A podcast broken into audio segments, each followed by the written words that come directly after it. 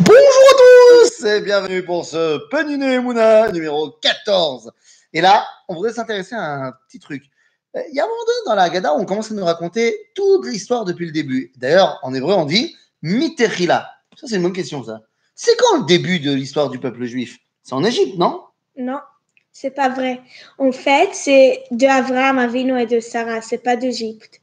Quoi, tu dis que le peuple juif, il a commencé avant euh, Moshe et l'histoire Oui, Alors quoi, c'était quand le début dans la Tkofa d'Abraham. dans la période d'Abraham, Abraham, Yitzhak, Yaakov, de Avotenu. Oui. Et pourquoi c'est important que maintenant on nous le rappelle le soir du Seder Pourquoi est-ce que c'est important qu'on sache que ça a commencé avec Abraham Ah, Nous, ce qui nous intéresse, c'est la sortie d'Égypte. Parce qu'on peut, sav- on peut penser que c'est que, que c'est que la sortie d'Égypte et c'est pas Abraham. et- Et alors pourquoi c'est important Parce que si on dit que le peuple juif, il a commencé pendant la sortie d'Égypte, alors ça veut dire qu'on aurait commencé en Égypte.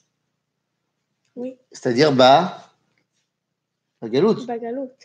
Et nous, on veut pas, on dit autre chose, nous. Nous, on a, on a commencé dans la Géoula, C'est-à-dire, on a commencé où en Eretz Israël, Et quand Kadosh Baruch Hu, il a parlé à Abraham, Isaac et Jacob, il leur a dit quoi que on, a, on va avoir la Galoute et après on va revenir.